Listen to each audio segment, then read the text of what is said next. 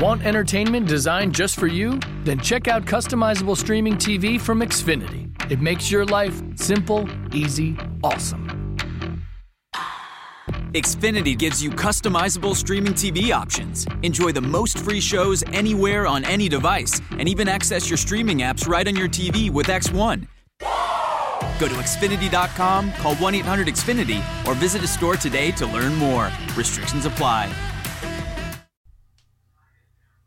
Bienvenidos a Mezcum Podcast y en el episodio de hoy analizamos la victoria del Barça ante el Sevilla y la lesión de Messi. Mezcum Podcast comienza ahora.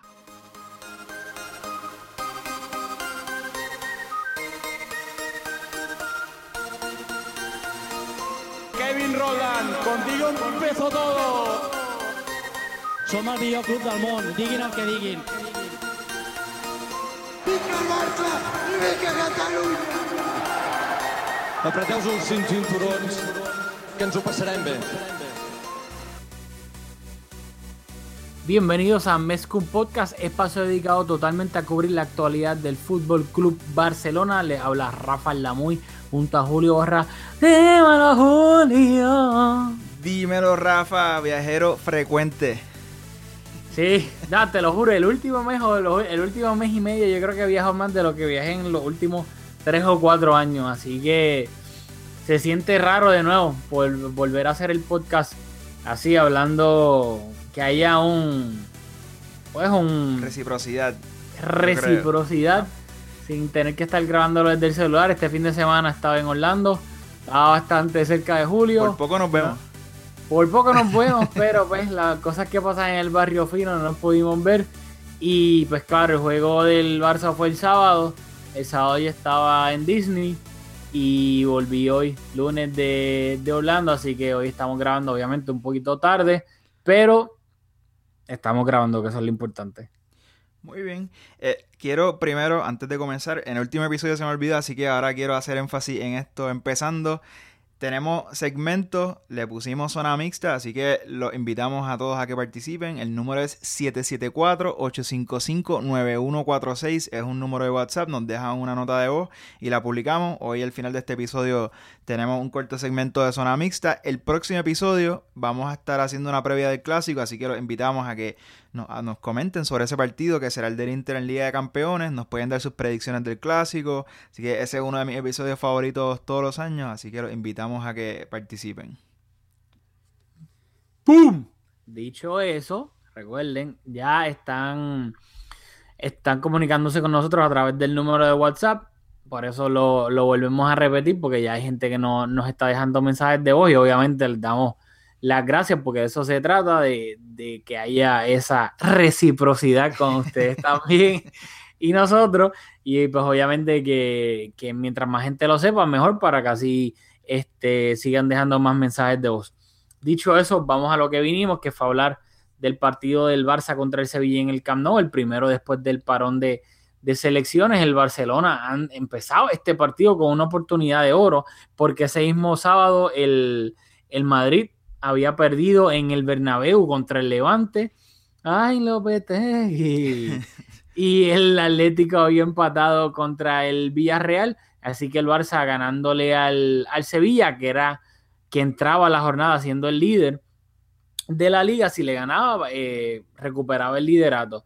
Y vamos obviamente a analizar el partido, los goles, etcétera, pero queremos empezar hablando por lo, lo más importante de lo que pasó en el partido, que fue la lesión, la lamentable, obviamente si eres del Barça, la lamentable lesión de Lionel Messi en el minuto, cerca del minuto 24 por ahí, que al principio no parecía haber sido nada del otro, del otro mundo, simplemente Messi eh, chocó con un jugador del Sevilla, cayó y luego lo vimos dando vueltas en el piso con una cara de dolor, agarrándose el codo, pero a primeras instancias no, no parecía haber sido nada grave. Luego, obviamente, cuando vemos la repetición, nos dimos cuenta de, de cómo fue el choque no fue un choque nada del otro mundo, pero de la manera en que Messi cayó con la, el codo hacia adentro un poco y, y cómo ese codo pues entró hacia el, hacia el medio, pues claramente se veía que Messi había sufrido una lesión pues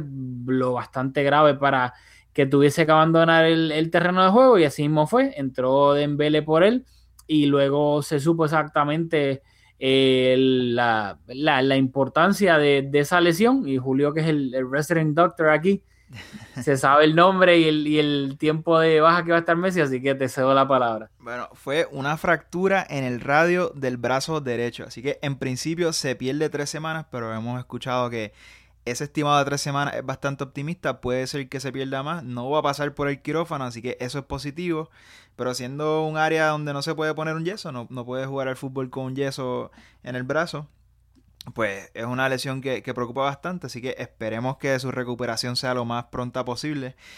Y sí, tienes razón, o sea, en principio esto iba a ser un super partidazo, el que ganaba se iba a poner líder. Yo anticipé al principio del mes que este partido iba a ser uno de los demás exigencias de toda esta racha de partidos exigentes que tenemos. Este yo lo tenía marcado en el calendario y no decepcionó, porque aunque cuando salió Messi, que fue en el minuto 16, eh, Dembélé entró en el 24 y ahí hay telita porque la manera, la actitud de Dembele, lo mucho que se tardó en amarrarse las botas, eh, ¿verdad? Dejó telita. Eh, Rakitic hizo unas expresiones luego del partido, como estoy parafraseando, pero algo así como hay que estar más listo. Y en principio parecía un recadito para Valverde, pero yo creo que también para Dembele. Yo vi a Dembele el body language durante todo el partido, es algo que tenemos que hablar después. Un poco desconectado del resto del equipo. Así que yo creo que ahí hay telita con ese, con ese cambio. el Barça jugó casi 10 minutos con un hombre menos. Y claro, el Messi se ha ganado el derecho, el beneficio de la duda a esperar lo más posible, a ver si se podía recuperar, pero luego cuando, cuando ya se le pidió a, a, Dembélé entrar, se tardó un montón. Ah, ¿Tú crees que Dembélé y Arturo Vidal van a ser BFFs ahora? Sí, Dembélé y Arturo Vidal es que se nota, es bastante evidente y lamentable la desconexión que hay entre ellos dos y el resto del equipo. O sea, no, no hay mucha sintonía. Sí, este. Bueno, estoy de acuerdo que claramente se, tardó un montón en, hacer ese cambio y creo que ya es un trend que vinimos viendo esta temporada, porque no recuerdo en qué partido fue que el que, no sé si fue, expulsaron a alguien o lesión, cuando Busquets terminó jugando de central casi toda la primera mitad. Recuerdo, sí. Y, ya en la segunda mitad entró, entró el central, no sé, creo que fue el Engleto Vermaelen y en esa y al final de esa primera mitad nos terminaron metiendo un gol por, por Busquets estar jugando de central. Así que ya es algo pues que no, no es la primera vez que pasa esta temporada, ya sea por culpa de Valverde, que hasta qué punto tiene culpa en el sentido de que quieres esperar a ver si de verdad hay que sacar a Messi o no, porque si después no había que sacarlo y lo sacaste, también te van a criticar. Así que, pues claro, es una posición difícil para Valverde y luego también si le añades la dejadez de Dembele este, para estar listo, pues se mezclan las dos cosas y, ahí es donde viene la, queja de Rakitic de que estuvieron jugando con un hombre menos por casi 10 minutos, inclusive, no sé si te, cuando Dembélé se estaba amarrando los gavetes de, los de los ganchos que Valverde le estaba dando instrucciones, Valverde estaba así como, no, sí, sí, tienes que ir para allá. Y, y Dembélé ni siquiera lo estaba mirando, es como que, ajá, ok, ajá. Y, estamos en el lado correcto de la historia y está en el archivo de, nuestros podcasts. Cuando lo fichamos, yo dije, si él le hizo al Dortmund lo que le hizo, pues, a nosotros es capaz de hacernos lo mismo. O sea, es un jugador que ha mostrado que, tiene quizá un problema de actitud. Eh, en la selección de Francia también yo creo que ha estado falto de, yo no quiero decir compromiso, pero quizá un poquito de seriedad y le han dado toques de atención por eso, así que esperemos que madure. Hablando de Valverde, yo creo que ese es el tema central de este episodio, por lo menos para mí, porque ya todo el mundo vio el partido, el que no vio el partido vio los highlights y vamos a hacer un, breve resumen del partido. Pero yo creo que lo más importante, lo más que nos ocupa la mente es qué vamos a hacer sin Messi, mínimo tres semanas fuera del campo. ¿Qué tú crees que va a hacer Valverde para resolver ese problema? Bueno, quiero sacar rápido la alineación que sacó contra el Sevilla para usar eso como de, puente hacia, pues, hacia la pregunta que, me hiciste. El Barcelona de Valverde salió con un 4-3-3, Ter Stegen en la portería, defensa de 4, Jordi Alba de lateral izquierdo, Lenglet y Piqué pareja de centrales, Semedo de lateral derecho, el mediocampo era Busquets de medio centro, Artur de interior izquierdo, Rakitic de interior derecho, y arriba Coutinho de extremo izquierdo, Suárez de delantero centro y Messi de extremo derecho y en el banco se encontraban Dembele, Sergi Roberto, que ya estaba disponible para Valverde luego de la lesión que sufrió, Munir, Silesen, Chumi, Brandaris, eh, central, si no me equivoco, Rafinha, Arturo Vidal y Malcolm se quedó fuera de la convocatoria junto a Denis Suárez y Munir.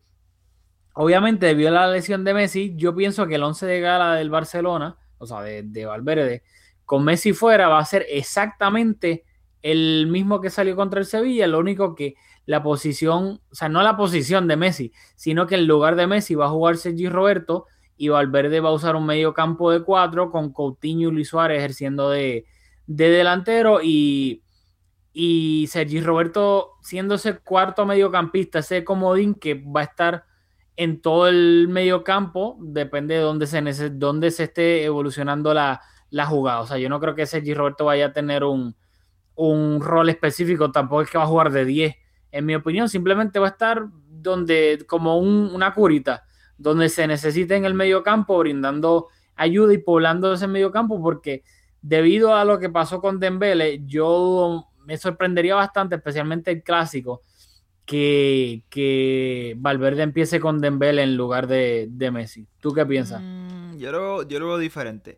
Yo creo que el impulso de jugar con una línea de cuatro en el medio tras la pérdida de Messi, pues es es entendible y es lo más conservador. Valverde es un técnico conservador y hace todo el sentido del mundo. Yo creo que yo apostaría por, jugar con cuatro mediocampistas también.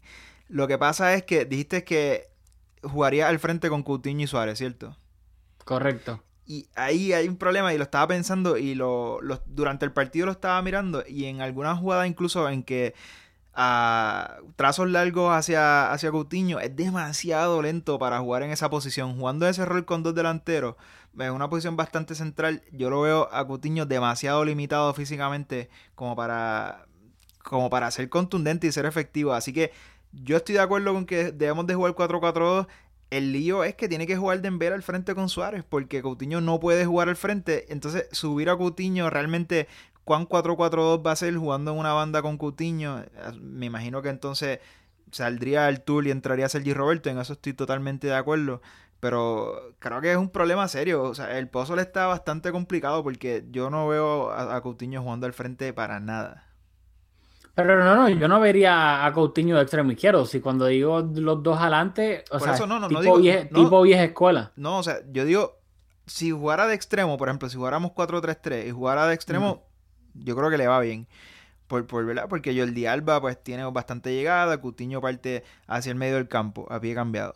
Pero si jugamos un 4-4-2, o sea que en principio Cutiño podría recibir entre líneas y habilitar a Suárez, pero también tiene que, fijar los centrales, tiene que, tomar un rol más similar a un 9. Y yo creo que ¿verdad? físicamente no tiene las cualidades para ejercer ese rol. Pienso yo. Mm. No lo veo. Bueno, yo creo que estamos de acuerdo de que Valverde es un, técnico súper conservador, así que a mí me sorprendería, pero de que no tienes idea de que salga un 4-3-3 con arriba con Suárez, Dembele y Coutinho, o inclusive un 4-4-2, 4 en, ¿sabes? los cuatro en forma de diamante, Coutinho de 10 y adelante Dembele y Suárez de delantero, me, ¿sabes? Eso sería súper, duper ofensivo. Así que me sorprendería un montón. Yo pienso que la apuesta es eh, Sergi Roberto por Messi y que pues Sergi Roberto sea ese parcho que, que, ayuda en el medio campo, que obviamente el juego no pasaría por él, pasaría por Busquets y por Arthur.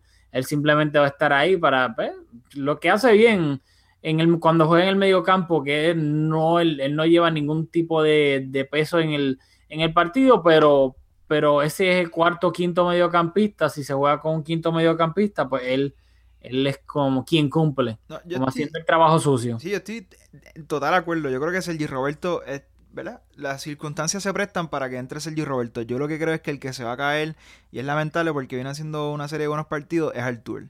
Hay otra variante interesante que sería Rafinha, que sería un poco un híbrido entre un jugador con recorrido, que te aporta en fase defensiva, con, ¿verdad? Bueno al toque, que también te ayuda eh, yendo hacia el frente. Así que veremos a ver. Lo bueno de esto es que por fin uno de los dos va a estar mal. Siempre estamos de acuerdo. Así que yo, ¿verdad? Este, otra cosa que me preocupa, que te iba, lo voy a utilizar como puente para hablar de Luis Suárez.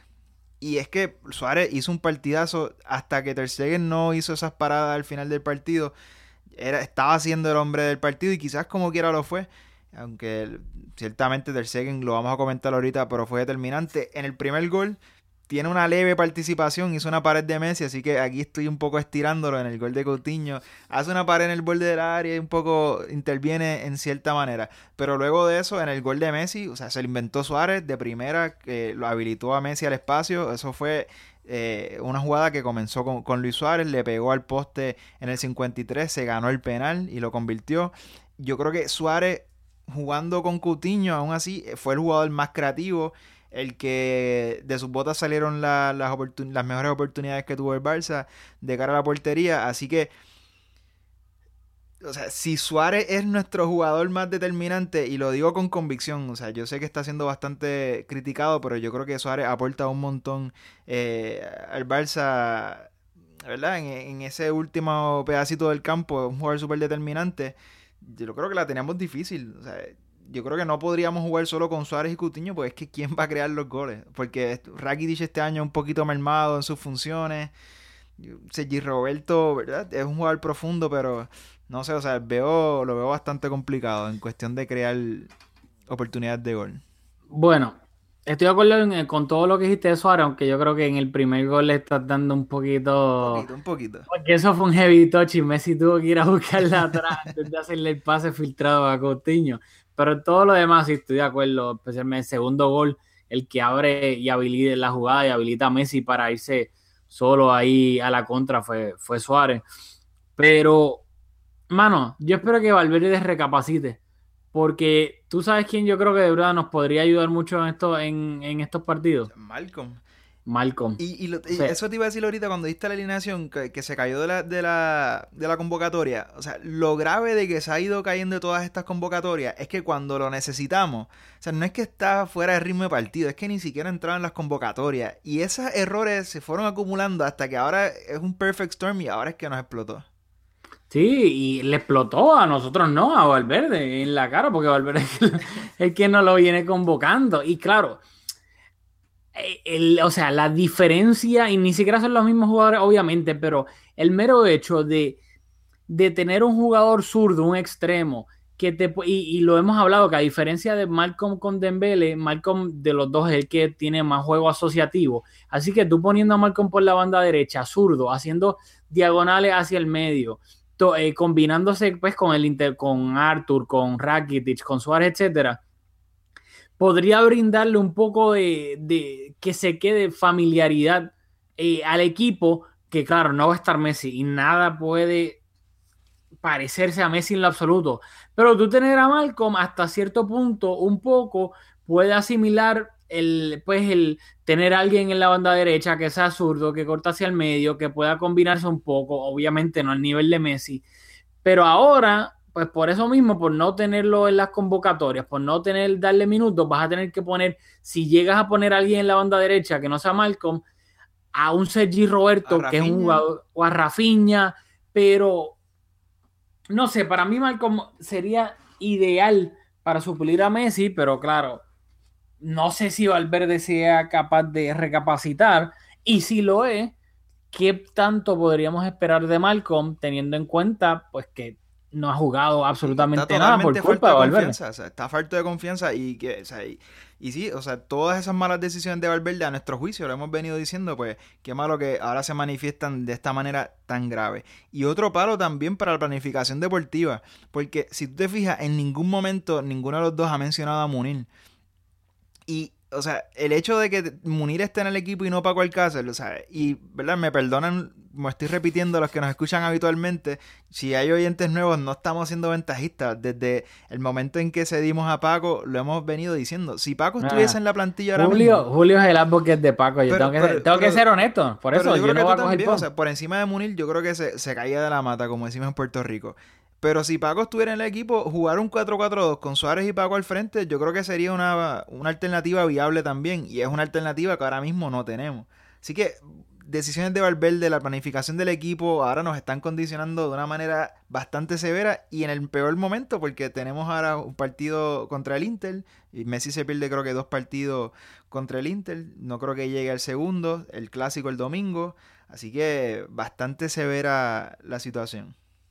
Bueno, va a ser el primer, lo, han puesto en las redes sociales, así que no estoy dando ningún tidbit exagerado de, del otro mundo, pero va a ser el primer clásico de sin Messi y sin Cristiano desde el clásico de diciembre de 2007 que ganó el, el Madrid 1-0 con gol de la bestia eh, Julio Baptista en el Camp Nou.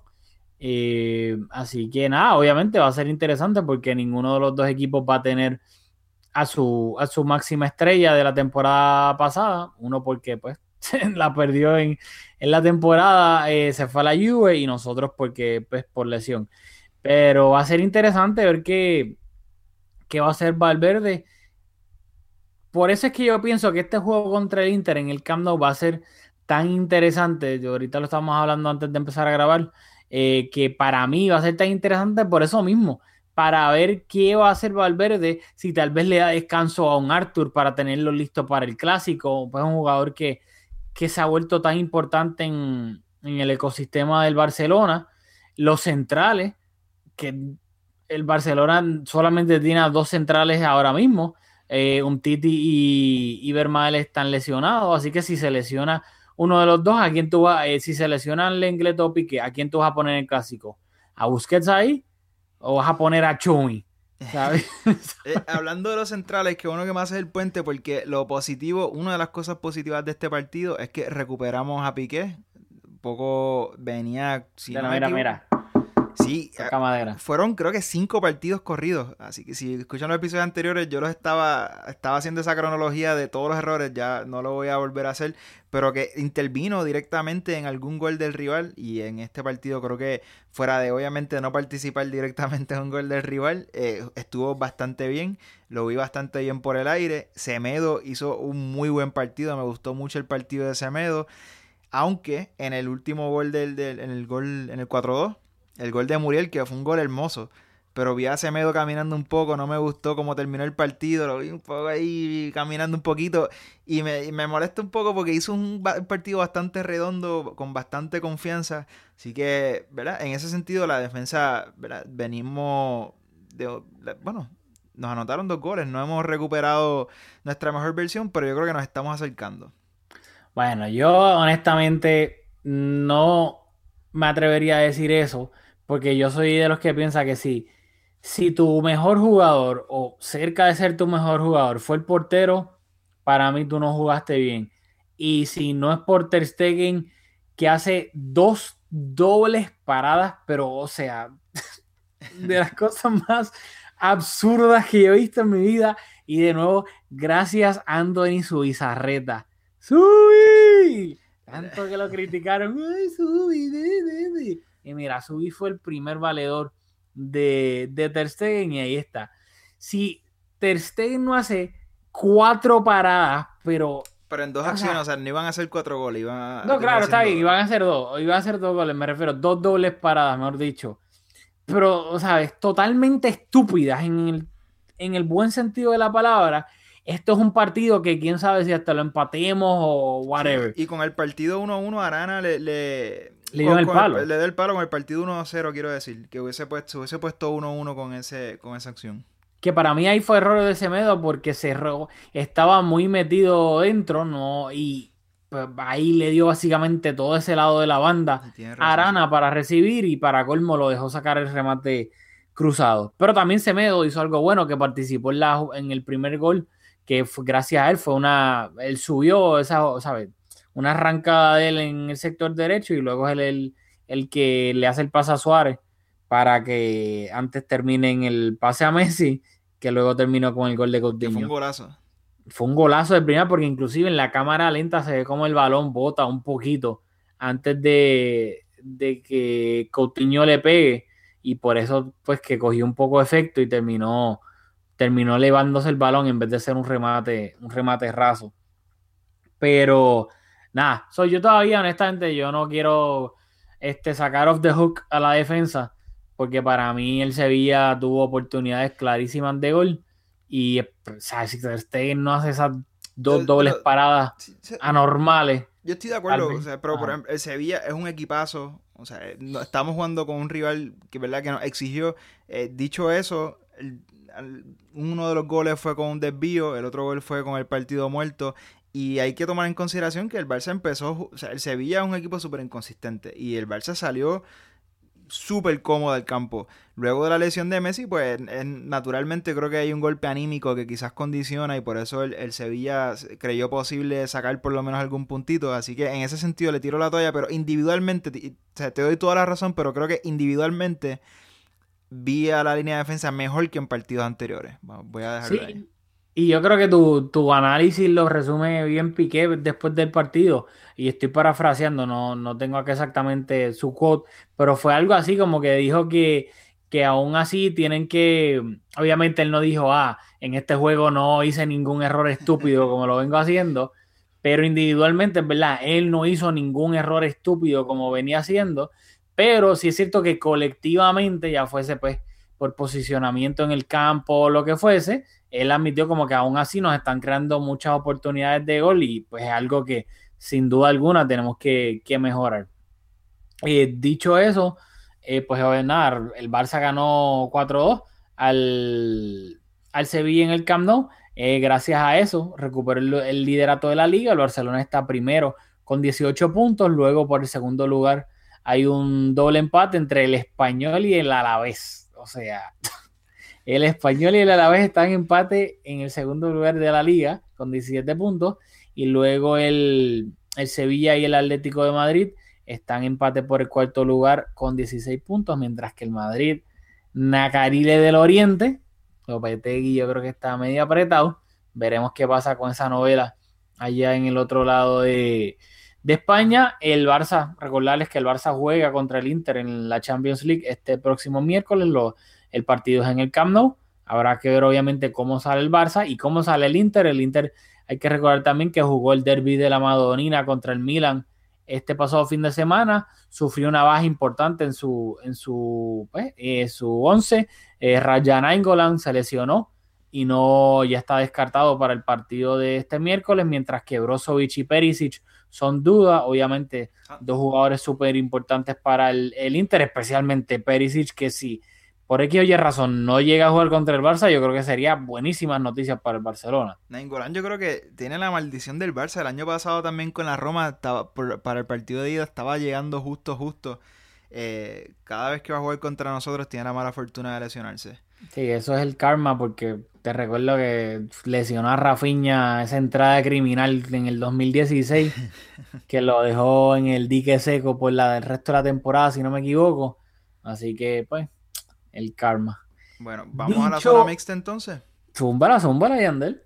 Hola amigos de Mezcum Podcast, pues después de un largo y, y tedioso parón de selecciones ya estamos viendo de nuevo el, el fútbol que nos interesa y pues estoy aquí una semana más queriendo dar mi opinión.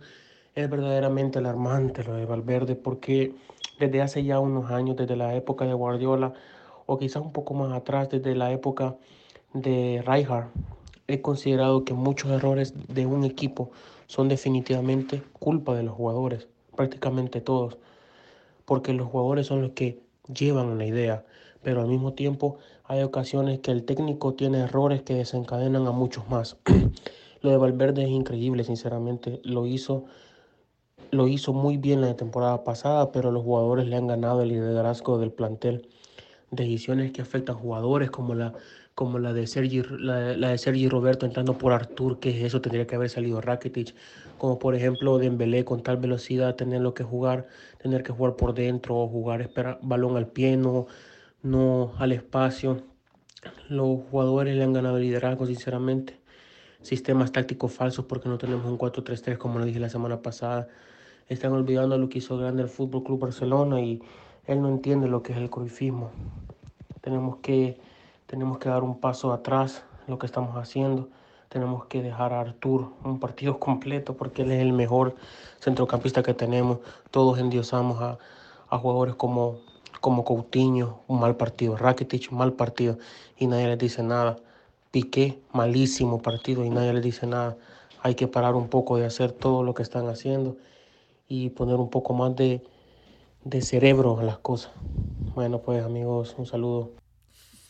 Bueno, Ramón bastante más contundente que nosotros, coincido en la mayoría de los puntos. Eh, yo creo que en lo de Piqué diferimos Ramón un poco. sacó la, la Sí, metralleta hoy. sí, y, y- y estamos de- de- bastante de acuerdo. Bueno, yo creo que Julio está teniendo problemas técnicos ahí con, con el internet, así que yo voy a seguir hablando este mientras Julio brega ahí un poquito con las cosas técnicas, pero yo estoy de acuerdo en que a, mí algo que me molesta, y ahí consigo con Ramón, es la hacerla fácil.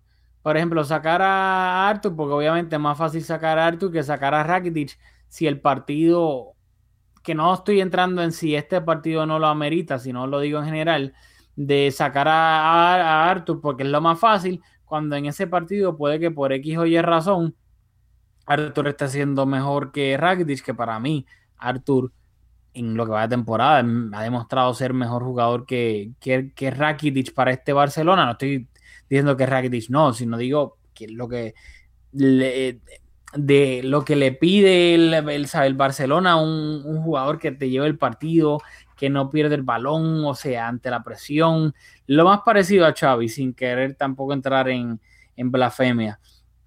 Y claro, lo fácil, debido obviamente al peso en el vestuario que tiene Rakitic versus el que tiene Arthur, es más fácil sacar a Rakitic que sacar, pero es más fácil sacar a Arthur que sacar a Rakitic. De la misma manera que es más fácil sacar a Dembele a principio de temporada que sacar a Suárez, por ejemplo. Y eso es algo que pues, hemos visto al verde y yo creo que hasta cierto punto pasa con todos los entrenadores y, y los pesos pesados. O sea, hasta Luis Enrique que ganó el triplete cuando había que sacar a alguien de la MSN, empezó a sacar a, a turnear, sacó a Suárez, después sacaba a Neymar, hasta que los dos empezaron a quejar y a públicamente a, llorar, y al final no terminó sacando a nadie de la MSN y terminaba quitando a alguien del medio campo. Así que, ah, gracias por, por dejarnos ese mensaje, Ramón, y pues coincido con algunas cosas y, Sí, por ejemplo, yo, Dímelo, Julio. yo coincido particularmente con que de interior Arturo es un jugador bastante superior a, a Coutinho. Coutinho es un grandísimo jugador. Probablemente Arturo no le puede cargar las botas en cuestión de calidad, pero a, a Coutinho se le da mejor más cerca de la portería como interior y para adoptar la idea del Barça, yo creo que, que Artur es un jugador que reúne mejor esas cualidades.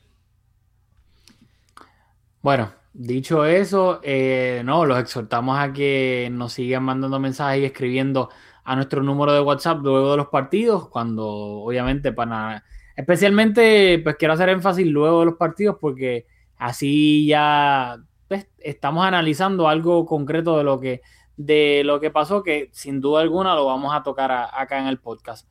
Eh, nada, decir que pues, obviamente vamos a, tener un podcast luego del partido a mitad de semana contra el Inter en la Champions y también vamos a usar eso como previa antes del clásico este próximo domingo contra el Madrid en el Camp Nou, que esta semana va a estar un poco bastante ajetreada en cuanto a, a pues, partidos importantes se refiere, así que aquí vamos a estar en Mezcum Podcast eh, cubriendo absolutamente todo lo importante de esta semana. No sé si Julio tiene que decir algo más antes de irnos. Yo creo que eso es todo. Les recordamos el número es 774-855-9146. Está en el show notes. Así que nos vemos en la próxima en Mezcum Podcast.